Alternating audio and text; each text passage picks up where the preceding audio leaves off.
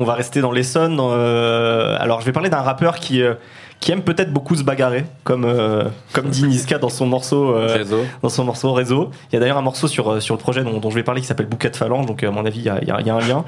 Ce rappeur, il s'appelle Hockney. Ah oui. Euh, il a sorti une mixtape qui s'appelle Stand de tir.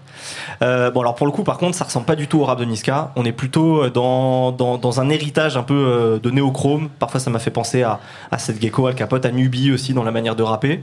Euh, donc un truc un peu, un peu plus classique aujourd'hui en 2017. Euh, Il y a beaucoup de prods excellentes de, de, de plein de mecs qui ont bossé avec, euh, avec Dean Burbigo. Je pense à Chili's, à, à Just Music Beats et des mecs aussi qui ont bossé avec cette gecko qui s'appelle It's Alive.